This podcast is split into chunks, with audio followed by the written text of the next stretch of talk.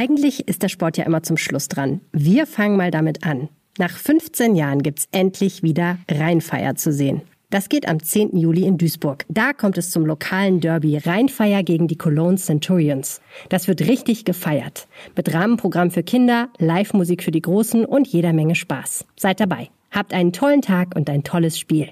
10.7. Schau ins Land Reisen Arena Duisburg. The Fire is back. Und jetzt viel Spaß mit dem Aufwacher-Podcast. Kängurus an sich sind relativ standortstreu. Ähm, das Problem ist, dass junge männliche Tiere durchaus anfangen, sich nach Weibchen zu orientieren und dabei dann auch schon mal auf Wanderschaft gehen können da viele nur reine Männergruppen halten, dort also kein Weibchen vorhanden ist, äh, gehen die dann eben auf Suche und dann kann es auch schon mal sein, dass die aus dem Gehege entkommen. Das passiert übrigens in Zoos teilweise auch. Nicht nur Tierschützer waren in dieser Woche empört, weil ein weißes Känguru in der Nähe von der A44 abgeschossen wurde. Ein Thema heute hier bei uns. Rheinische Post Aufwacher. News aus NRW und dem Rest der Welt.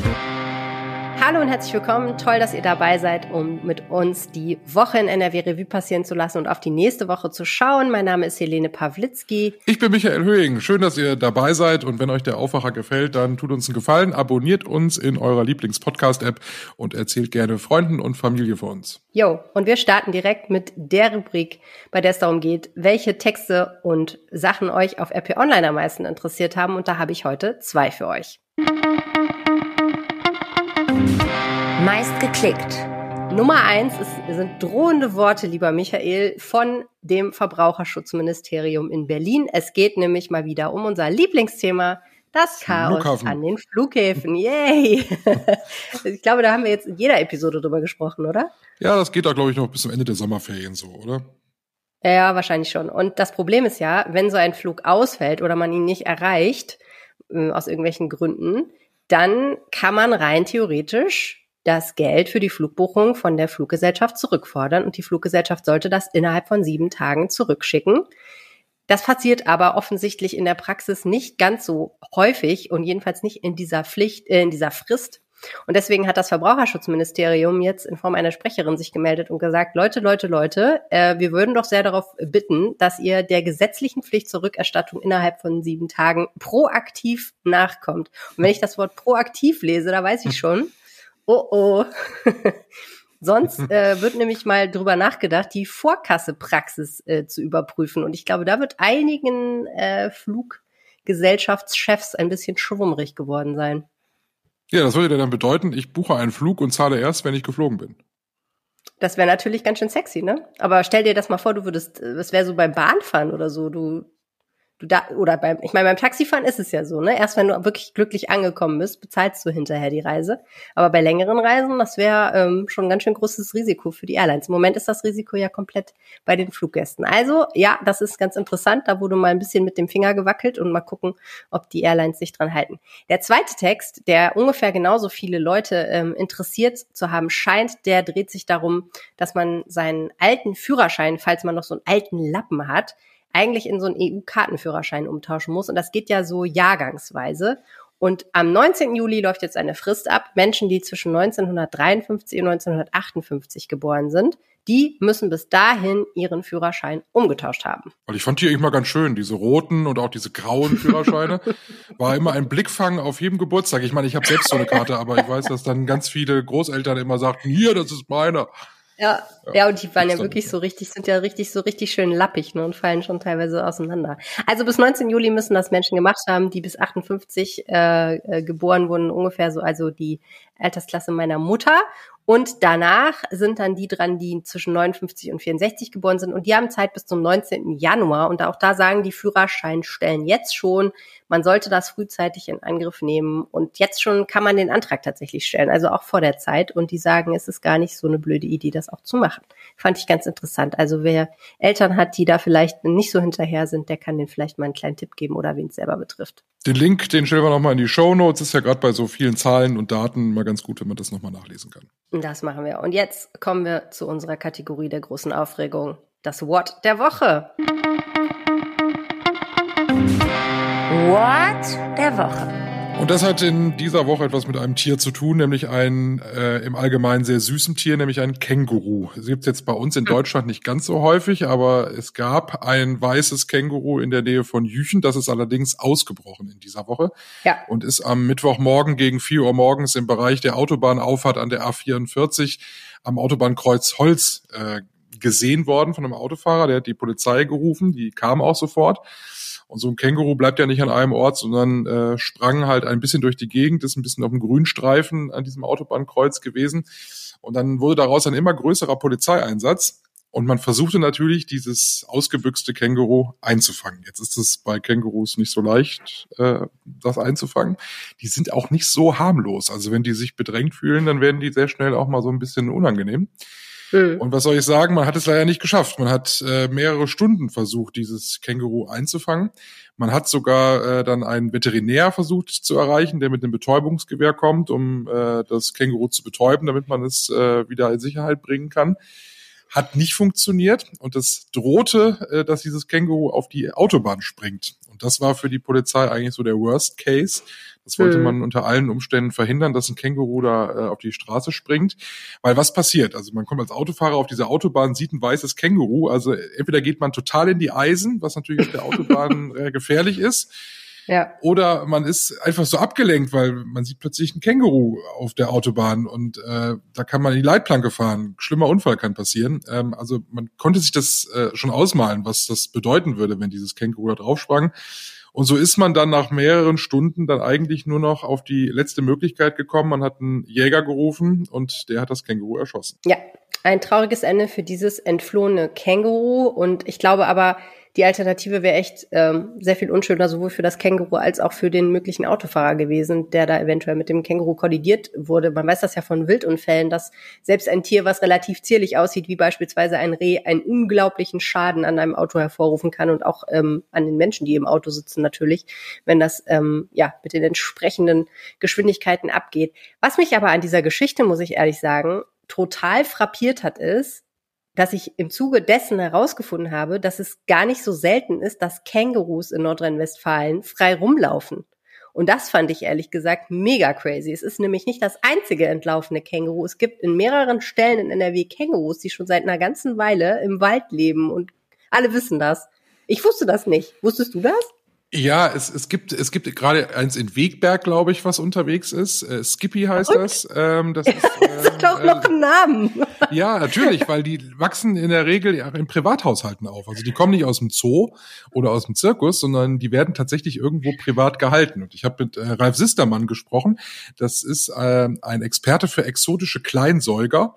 Äh, unter anderem kennt er sich auch mit Kängurus aus. Und ich habe den gefragt, warum denn so viele äh, Kängurus offensichtlich hier frei rumlaufen. Und der sagt, na ja, so viele sind es nicht. Es häuft sich halt gerade. Also ich glaube nicht, dass tatsächlich so viele Kängurus bei uns in Freiheit leben. Es fällt nur gerade im Moment vermehrt auf, weil Kängurus natürlich spektakulärer sind als ein entlaufener Hund, eine entlaufene Katze oder ein entlaufenes Kaninchen.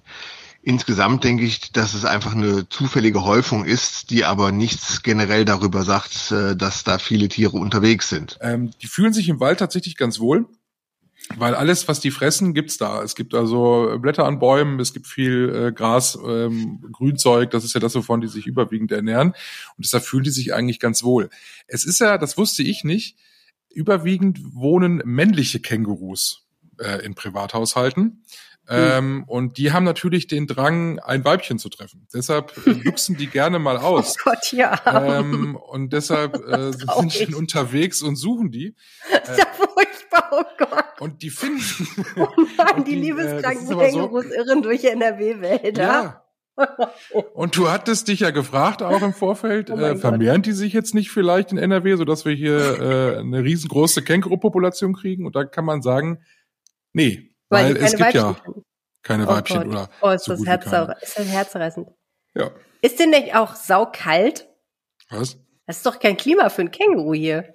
Ja gut, aber die sind ja in der Regel hier geboren, ne? Also das sind ja, die kennen das ja gar nicht anders. Du meinst, sie haben sich dran Ja, gewöhnt? also. Naja, es scheint ihnen ja gut zu gehen, aber also ich muss ehrlich sagen, angefangen von der Tatsache, dass Leute Kängurus als Haustier halten, ehrlich gesagt, äh, finde ich diese ganze Geschichte total abgefahren. Ich weiß auch, dass Kolleginnen und Kollegen da in der Redaktion noch weiter dran rum recherchieren, weil sie das natürlich total faszinierend finden. Also, vielen Dank, Michael, für diese erhellenden Informationen. Ja.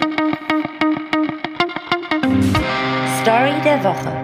Ist über ein Ereignis, das ist äh, ein Jahr her, nächste Woche Donnerstag, da jährt sich das Jahrhunderthochwasser von 2021 zum ersten Mal. Es war der 14. Juni, nachdem es sehr lange bei uns trocken war, gab es Regen und zwar sehr viel Regen. 100 bis 150 Liter pro Quadratmeter in 24 Stunden waren das. Besonders betroffen in NRW waren der Kreis Euskirchen, der Rhein-Sieg-Kreis, Wuppertal, Hagen, weite Teile des Bergischen Landes. Und auch Rheinland-Pfalz hat es damals schwer getroffen. 180 Menschen sind gestorben, fast 800 Menschen wurden verletzt. Und sehr viele haben natürlich ihr Zuhause verloren, ihre Existenzgrundlage. Und vieles ist immer noch nicht aufgeräumt. Da ist also ordentlich was los noch in den Flutgebieten. Bei uns ist Kollege Jörg Isringhaus und der hat sich zuletzt immer wieder mit dem Hochwasser beschäftigt und auch mit Experten gesprochen, mit Menschen, die damals ganz nah dabei waren. Hallo Jörg. Hallo. Man kann das ja sicher nicht verallgemeinern, aber wie geht's den Menschen in den Flutgebieten denn heute, ein Jahr danach? Ja, das ist äh, sicher ganz unterschiedlich. Das hängt natürlich auch mit dem Grad der Betroffenheit zusammen. Ich habe zuletzt äh, bei einer Veranstaltung der äh, Diakonie Rheinland-Westfalen Lippe ähm, äh, die Gelegenheit gehabt, einigen Betroffenen zuzuhören, die ihre Lage geschildert haben. Und viele sagen, wir sind erschöpft wir sind ausgebrannt, äh, wir sind auch traurig, äh, weil es vielfach nicht vorangeht. Also für diejenigen, die äh, wirklich schwer betroffen sind, die teilweise halt in noch in, auch in Baustellen wohnen, sehr improvisiert wohnen, äh, sich teilweise zusammenfärchen müssen auf engstem Raum. Äh, die haben den Eindruck, es geht nie wirklich voran. Und äh, dann muss man dazu sagen, dass viele sicher auch noch ein bisschen traumatisiert sind und äh, dass, sag ich mal, die allgemeine Lage, zum Beispiel Zerstörungsbilder aus der Ukraine, äh, nicht dazu beiträgt, dass es ihnen besser geht, denn das triggert diese Menschen. Ähm, da kommen dann wieder diese, diese Zerstörungsbilder auch äh, von, von ihnen selbst hoch, äh, was sie halt vor Ort erlebt haben.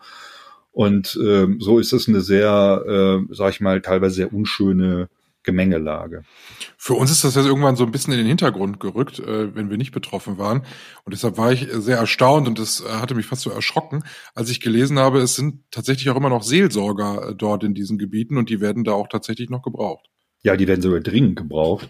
Und ähm, eine Betroffene hat gesagt, für sie ist die Seelsorgerin, die sie halt betreut hat, jetzt über das Jahr hinweg, ihr größtes Flutgeschenk. Und da sieht man schon, wie wichtig das ist für die Menschen, dass sie äh, da auch wirklich regelmäßig betreut werden, dass sie Anlaufstellen haben und die helfen ihnen einfach so in den Alltag zurückzufinden, ins Leben, diese traumatischen Erlebnisse irgendwie zu verarbeiten, irgendwie weiterzumachen.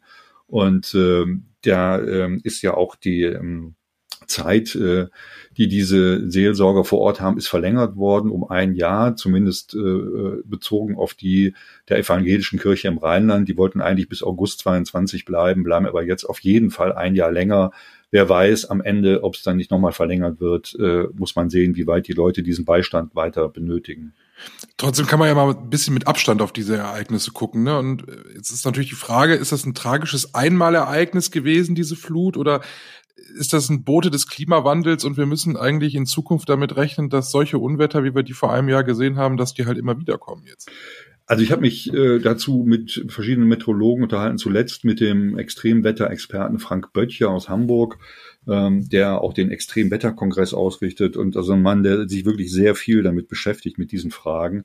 Und generell muss man natürlich immer vorsichtig sein bei einmaligen Ereignissen äh, wie dieser Flut auch. Das sind äh, halt äh, Extremereignisse, die wirklich nur alle paar hundert Jahre vorkommen. Allerdings, wenn man den Blick dann weitet und äh, das mal vergleicht mit anderen Extremereignissen, dann wird dann relativ schnell klar, auch für diese Wissenschaftler, äh, dass es auf jeden Fall ein, äh, eine Folge des Klimawandels ist. Das äh, äh, steht eigentlich außer Zweifel. Und äh, dass man auch weiterhin davon ausgehen muss, dass äh, solche Ereignisse häufiger auftreten werden in Zukunft. Das hängt einfach auch damit zusammen, dass die Erderwärmung fortgeschritten ist und schon alleine ein Grad, bei einem Grad Erwärmung äh, kann die Atmosphäre sieben Prozent mehr Feuchtigkeit aufnehmen. Ähm, das heißt also, da ist wahnsinnig viel Energie eigentlich, eigentlich da, die sich dann äh, entlädt. Äh, und ähm, dann wird, kann man auch beobachten über lange Zeiträume, dass diese Verteilung des Regens äh, sich total verändert hat. Also es gibt viel mehr Tage mit starkem Regen und es gibt viel mehr Tage, wo es überhaupt nicht regnet. Das wiederum hat zur Folge, wenn dann so starker Regen auf ausgedörrte äh, Böden trifft, dass dieses, dass der, dass diese Böden das Wasser überhaupt nicht mehr aufnehmen können.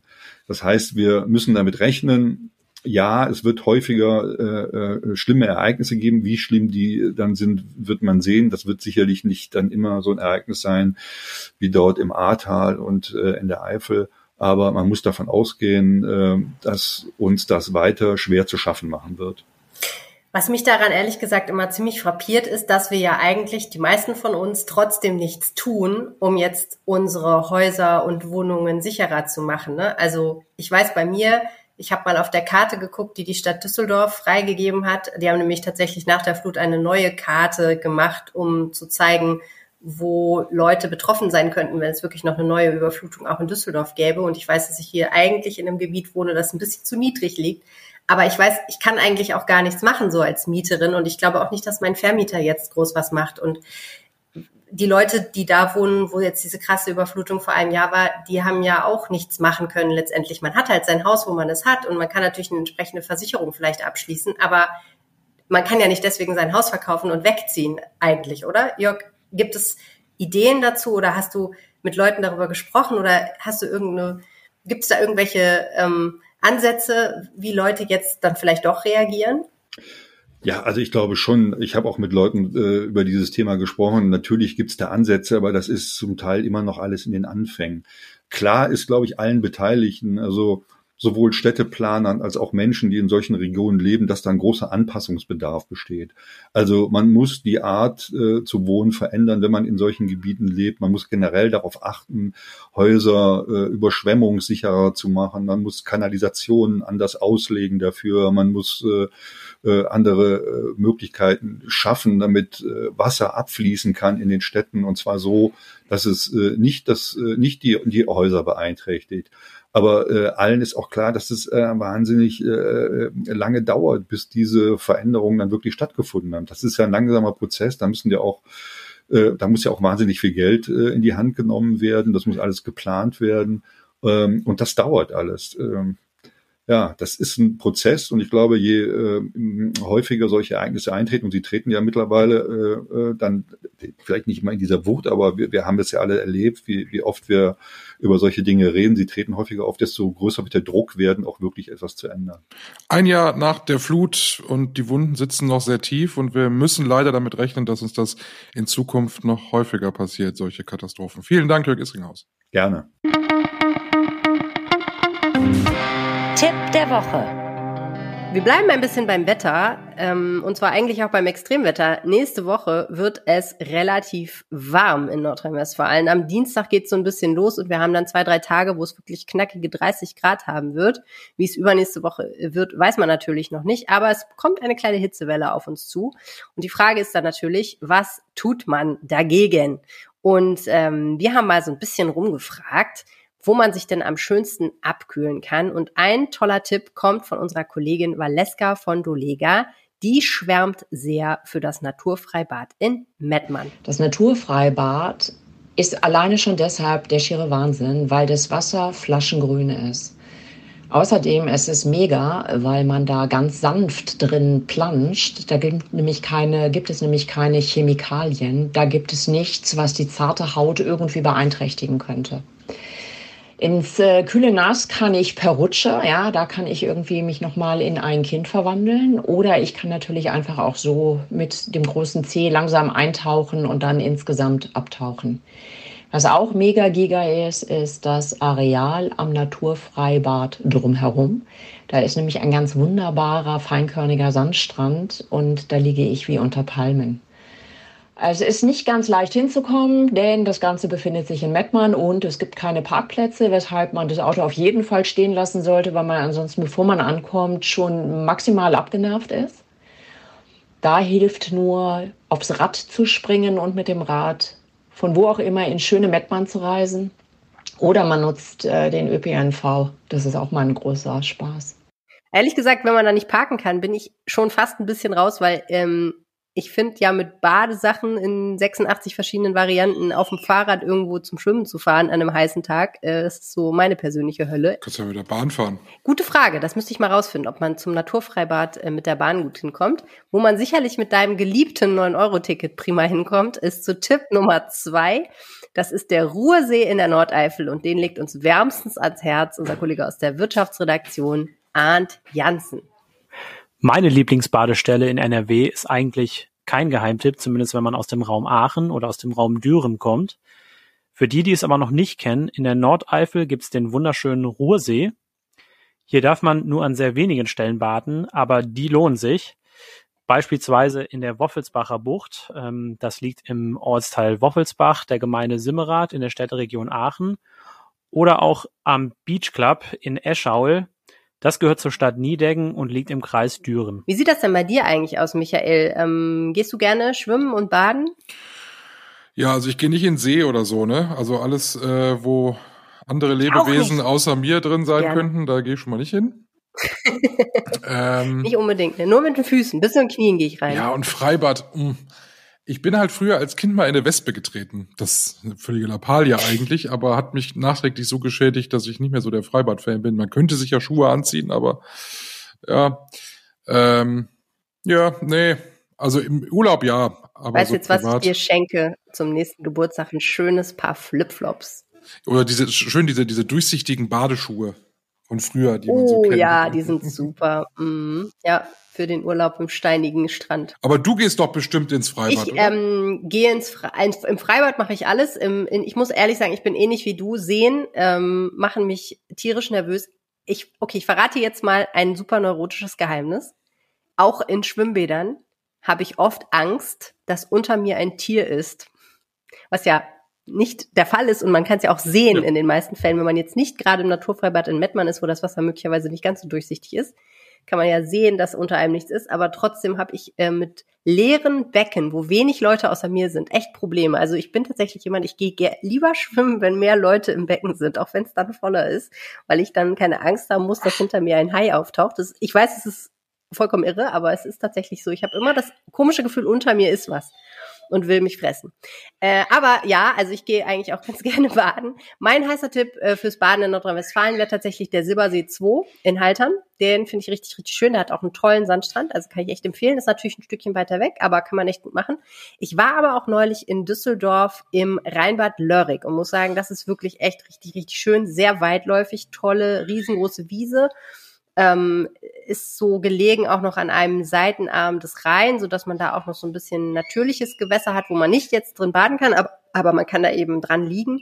Und auch sonst fand ich wirklich sehr schön gemacht, äh, sehr sauber und der einzige Pferdefuß ist so ein bisschen, die Anreise ist auch da. Also wenn man äh, mit dem Auto fährt, muss man dann hinterher noch, naja gut, eine bestimmte Viertelstunde laufen. Das ist je nachdem, wie viel Zeug man da dabei hat und ähm, transportieren muss und wie viele Kinder man unterm Arm trägt vielleicht nicht ganz so witzig, aber äh, ja, kann ich auf jeden Fall irgendwie empfehlen und äh, war wirklich ein schöner Ausflug. Wir haben auf RP Online natürlich noch ganz, ganz viele Tipps äh, zusammengestellt, wo man gut schwimmen kann in Nordrhein-Westfalen, die schönsten Badeseen. Das verlinken wir euch natürlich in den Show Notes und wünschen euch, dass ihr spätestens ab Mittwoch Gelegenheit habt, wenigstens kurz nach Feierabend mal ins kühle Nass zu springen.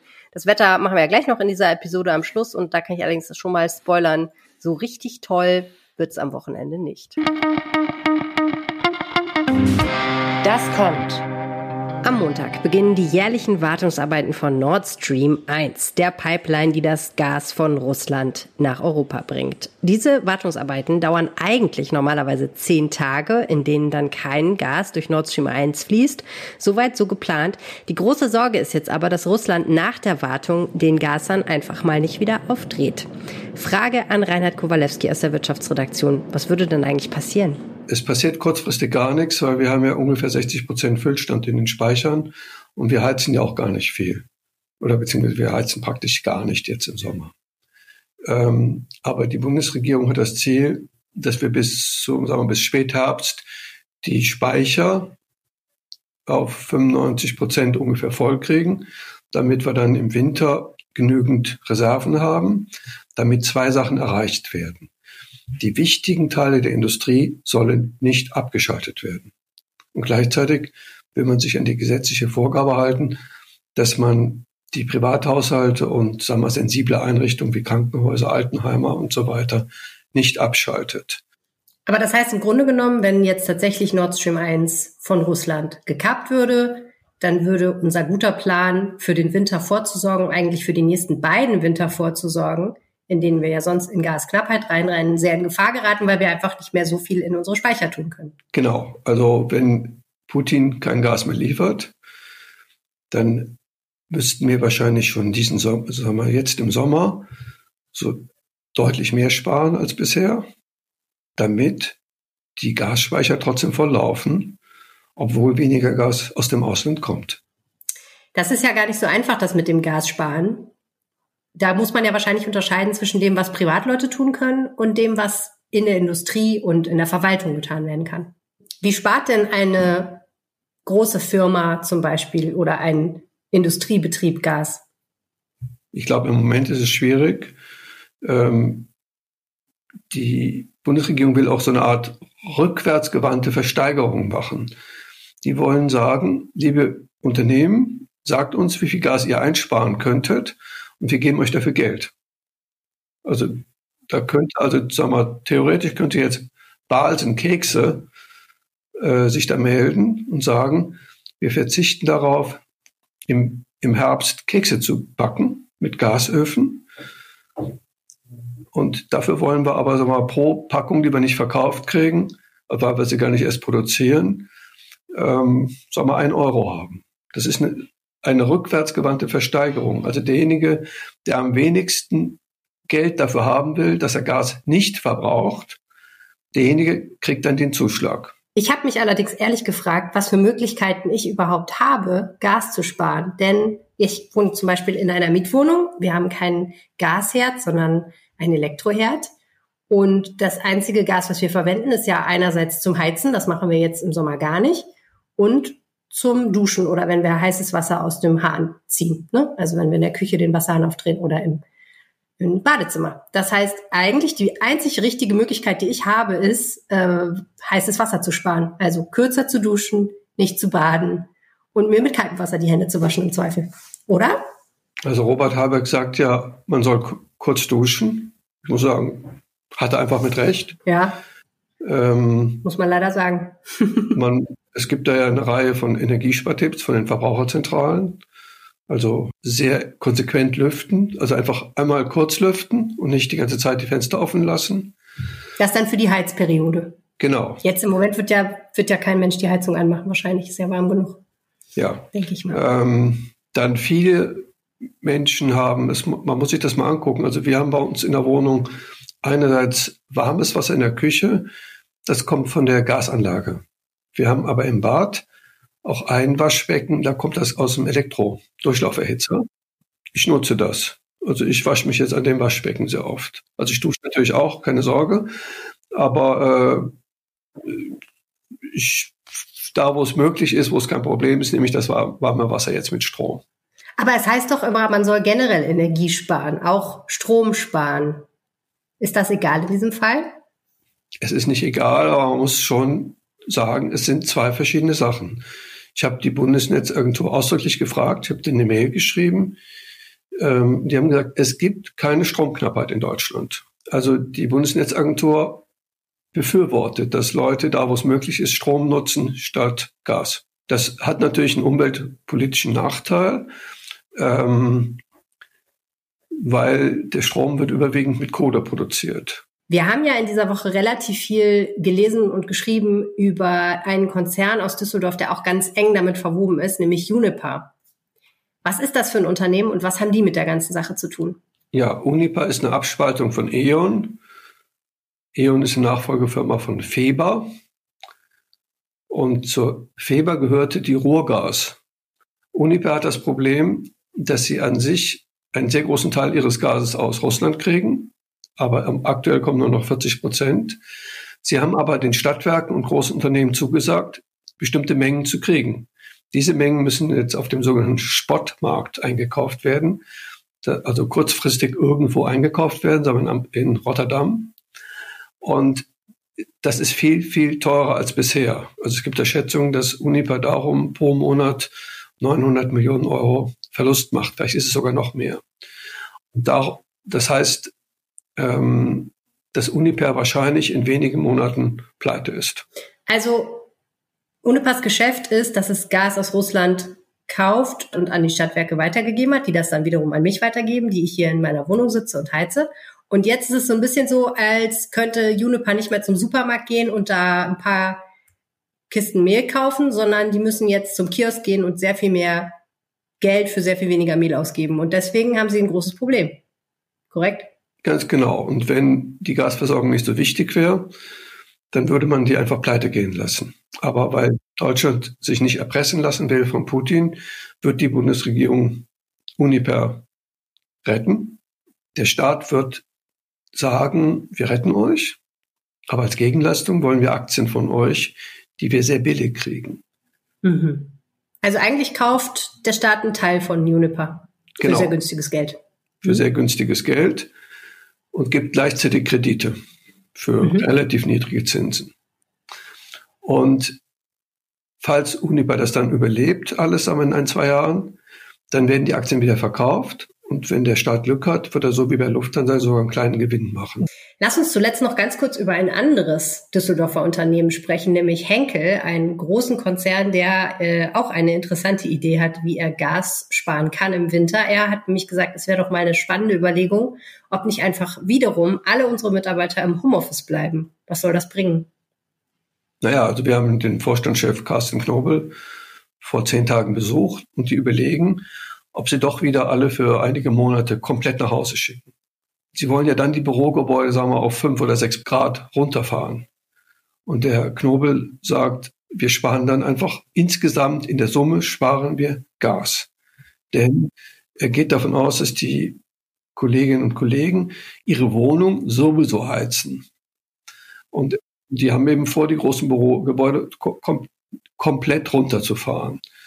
Also sag mal, sie haben vor, das anzubieten als Teil eines Konzepts. Also die bei Henkel sind darüber nicht so glücklich, weil die glauben, dass so, sag mal, tolle Produktideen, dass die eher entstehen, wenn die Leute auch zusammensitzen. Und nicht, wenn jeder. Große Ereignisse werfen ihren Schatten voraus und wir sind gespannt, wie es weitergeht mit dem Thema Gas. Vielen herzlichen Dank an Reinhard Kowalewski aus der Wirtschaftsredaktion. Gern geschehen. Was geht? Was machst du am Wochenende? Ich fürchte, ich gehe shoppen. Könnte passieren. Weil ähm, mein Mann braucht Klamotten. Das darf ich nicht so laut sagen, weil ich glaube, der mag das nicht, wenn ich diesen Podcast verrate. Aber äh, der, der muss sich ein paar Klamotten kaufen. Und äh, entweder ich passe auf unser Kind auf, während er Klamotten kauft, oder ich äh, gehe mit ihm Klamotten kaufen. Und ansonsten hoffe ich ehrlich gesagt nach einer ganzen Zeit, ich verrate es jetzt doch mal in Corona-Quarantäne, dass ich endlich mal wieder vor die Tür kann. Und ich wäre eigentlich zufrieden, wenn ich mich einfach nur schön irgendwo auf eine Wiese im Park hauen könnte. Vielleicht ja auch mal irgendwo ein nettes Getränk nehmen. Das fände ich schon den größten Luxus. Oder irgendwo frühstücken gehen, ey. Ich würde sogar ein Besuch im Supermarkt wäre schon für mich ein Highlight nach zehn Tagen hier eingekerkert. Hm, Das ist ja voll okay für mich. Einfach ein bisschen shoppen gehen. Ähm, aber es gibt ja noch in Nordrhein-Westfalen dieses Wochenende ganz tolle Alternativen. Äh, lieber Michael, ich habe dir da die Highlights rausgesucht. Äh, und du darfst jetzt entscheiden, möchtest du lieber Musik oder, äh, oder shoppen oder äh, was mit Tieren? Ähm, ich nehme Musik. Okay, äh, Musik gibt es zwei Optionen. Du kannst entweder nach Bochum fahren. Dort ist noch bis Sonntag Bochum total. Ich weiß nicht, ob du schon mal da warst, aber es verwandelt ja die komplette Bochumer Innenstadt. Ja, ein riesen, Wahnsinn. Ja, ein riesen Wahnsinn. Event. Und ganz viele Newcomer-Bands, äh, teilweise Künstler, die man schon mal gehört hat, teilweise Künstler, die man noch nie gehört hat. Eine riesige Bandbreite. Also wer Musik mag und äh, Open-Air-Festivals und so, der sollte da auf jeden Fall hinfahren. Es kostet nix und ähm, wer noch nicht auf dem Festival war diesen Sommer, der kann da einiges nachholen. Die Alternative ist ein kleines bisschen hochklassiger, nämlich das Kunstrasen Open Air in Bonn. Da hätte man zum Beispiel am Samstag die Möglichkeit, am Nachmittag ab 14 Uhr einem sogenannten Folk-Picknick beizuwohnen. Also schön Picknickkorb packen, sich auf eine Wiese setzen und sich Folkmusik von der Bühne anhören. Das klingt doch eigentlich richtig nett. Oder alternativ am Sonntag ist der gute alte Sting zu Gast. Ach, Ja, er lebt noch. wollte ich Ja. gerade sagen. Ist der noch? Gibt's den noch? Ja, nee, er ist nicht mehr der aller, allerjüngste, aber er spielt auf jeden Fall noch. Und ich glaube, er ist ehrlich gesagt für sein Alter topfit. Äh, jedenfalls sieht er so auf Fotos aus. Insofern, den könnte man sich ähm, ja auch nochmal anhören, den guten Mann. Das ist in Bonn. Das wären die beiden musikalischen Optionen. In Düsseldorf ist Fischmarkt. Ja, also wer was essen möchte, da ist in Düsseldorf. Das ist ja auch ein Highlight. Ja, nicht schlecht. Super. Und dann bleibt uns eigentlich nur noch ein Blick auf das Wetter. Dann erzähl uns doch mal, wie es wird. Du gehst ja raus. In Bielefeld und Paderborn regnet es heute bei 21 Grad. Im Rest von NRW kämpft die Sonne mit den Wolken bei 23 bis 25 Grad. Am Sonntag gewinnen dann fast überall die Wolken bei 19 Grad in Ostwestfalen und 22 Grad in Köln. Am Montag erst nochmal so moderate Temperaturen, bis es dann am Dienstag mit einer Hitzeperiode losgeht. Regnen soll es übrigens in den nächsten Tagen nirgendwo. Also trocken bleibt es immerhin. Mal gucken, was sonst noch passiert. Das sind doch schöne Aussichten. Das war unser Wochenrückblick für diesen Samstag. Ab Montag sind wir mit dem Aufwacher wieder da. Da gibt es übrigens ganz viele Tipps gegen heiße Wohnungen, wenn äh, der Sommer jetzt nochmal richtig zuschlägt. Und wir wünschen euch ein richtig tolles Wochenende. Ich bin Michael Höhing. Ich bin Helene Pawlitzki. Danke fürs Zuhören. Bis bald. Tschüss. Mehr Nachrichten aus NRW gibt's jederzeit auf RP Online. rp-online.de